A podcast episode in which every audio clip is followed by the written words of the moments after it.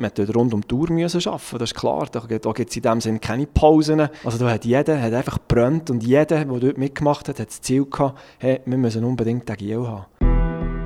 Wie ist es eigentlich so, eine Entführung in einer Sonderkommission aufzulösen, ähnlich wie beim Tatort?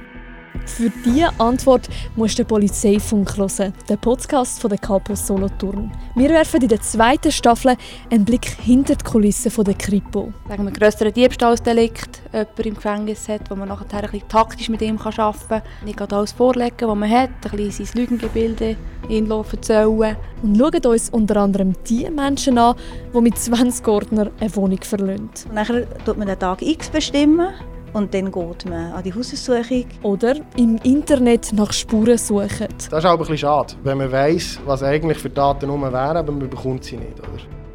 Du willst wissen, wie es bei der Polizei wirklich ist? Dann lass den Polizeifunk ab.